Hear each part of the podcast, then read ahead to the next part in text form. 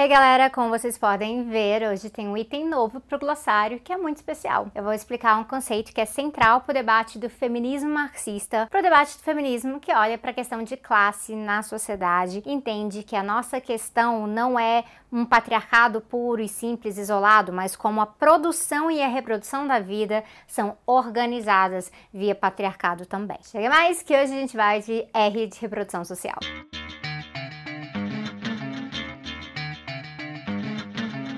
O feminismo marxista nem sempre falou desse termo, reprodução social. Aliás, por um bom tempo, o debate sério sobre a questão da mulher entre marxistas já trazia muito do que nós vamos ver nesse conceito, mas o termo mesmo não era parte do vocabulário. Foi nas últimas décadas, quando o feminismo marxista passou a se estabelecer como uma vertente do feminismo e como marxistas que teorizam em conjunto sobre gênero dentro do marxismo, que o conceito acabou surgindo para explicar a base, o ponto zero das formas de organização social que dominam mulheres e que mantêm as condições para tanto machismo na nossa sociedade. Então é nesse contexto aqui que eu vou focar é, no surgimento do conceito de reprodução social empregado hoje, não do feminismo marxista em si, isso fica para um dia um vídeo só sobre isso. Bom, o termo reprodução social ele pode ser identificado até em Marx, mas várias feministas marxistas buscam trazer uma distinção, tornando a definição desse conceito um pouco mais específica. Então, enquanto no uso de Marx isso se refere aos processos da reprodução da totalidade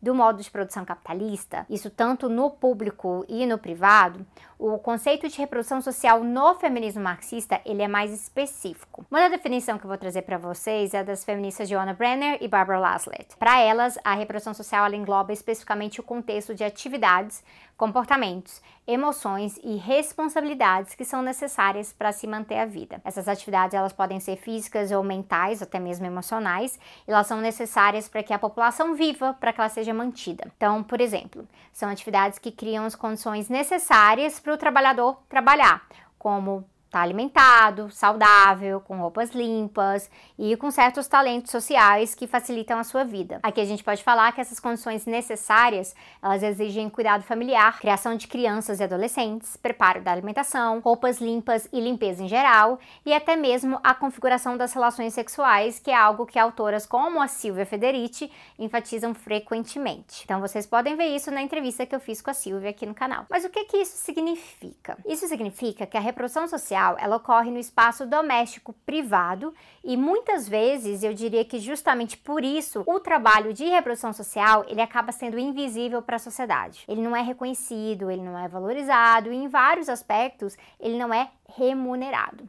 E aí, se não é remunerado, esse trabalho acaba não contando na hora de determinar os custos da força de trabalho ou as contribuições para a economia em geral. Um exemplo concreto que eu posso dar aqui é uma limpeza caprichada do lar. Um local de moradia limpo, bem zelado, ele é necessário por questões de saúde, por organização, por bem-estar, por garantia da comida não, não ficar contaminada, roupa limpa para usar no trabalho e por aí vai. Na nossa sociedade patriarcal, isso é visto no geral como uma atribuição das mulheres. Então, lugar de mulher na cozinha, pilotando fogão, blá blá blá blá blá. Então, isso não é só uma ideia machista abstrata, ela tem embasamento na organização social do trabalho doméstico, que é que coloca esse fardo majoritariamente em cima das mulheres. Essa é a raiz que a gente está vendo aqui. Esse entendimento, ele é um entendimento do feminismo marxista, que aí demonstra onde o feminismo marxista procura a raiz da opressão das mulheres. Então, nesse entendimento, o antagonismo entre homens e mulheres na sociedade, ele tem a ver com muitas coisas relacionadas à organização social dos gêneros. Acontece que na nossa sociedade, apesar da maior parte desse trabalho de reprodução social não ser remunerado nem reconhecido, existe uma porção que é, ainda mais uma sociedade como a brasileira. Quando esse trabalho adentra o mercado de trabalho e aí um salário é atrelado a ele, ele passa a ser visto como trabalho de verdade, em vez de coisa de dona de casa, que não trabalha, só cuida da casa, pipipi popopó. Ou de da mulher que não trabalha, ela só é mãe, ela só cuida dos filhos. Então essa distinção ela já deve parecer bem problemática para você, né? Só que só por ser remunerado não quer dizer que os empregos relacionados à reprodução social vão passar a ser bem vistos. Ainda é colocado como um emprego qualquer ou não qualificado, e no Brasil a gente vê que essa função do trabalho é também racializada.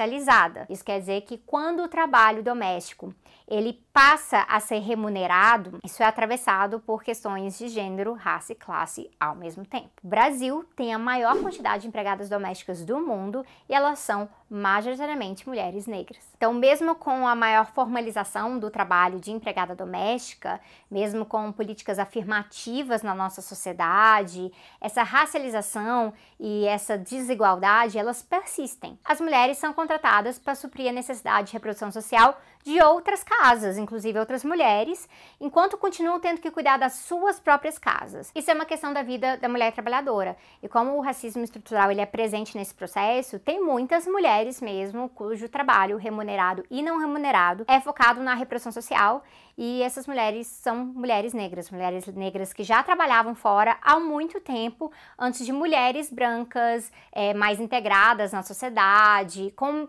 começarem uma luta mesmo pelo direito de trabalhar fora. E é por isso que quando a gente fala de jornadas duplas e às vezes até triplas de trabalho, a gente fala não somente de dois ou mais empregos fora de casa, a gente está falando também do trabalho de reprodução social que é feito majoritariamente por mulheres na, em casa e que na nossa sociedade de racismo estrutural significa muitas vezes um fardo maior ainda para as mulheres negras no Brasil. A mulher trabalha fora e quando ela chega em casa ela continua trabalhando, só que isso não é visto como trabalho. Então surge aqui justamente a necessidade de tirar a reprodução social desse local de invisibilidade e um local de discriminação mesmo. Entender como, se ele é absolutamente necessário para a manutenção da vida, como que a gente pode fazer para ele ser valorizado e feito não majoritariamente por mulheres, mas por todos os envolvidos e através de outras formas de organização de trabalho de reprodução. Na União Soviética já se pensava nisso e não por acaso as demandas classistas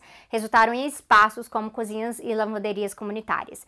É, lembrando que o trabalho de reprodução social beneficia a todos, então todos precisam se organizar socialmente para cumprir esse tipo de trabalho. Em alguns momentos, a demanda passa por cobrar diretamente o Estado, como na implementação de mais creches, por exemplo.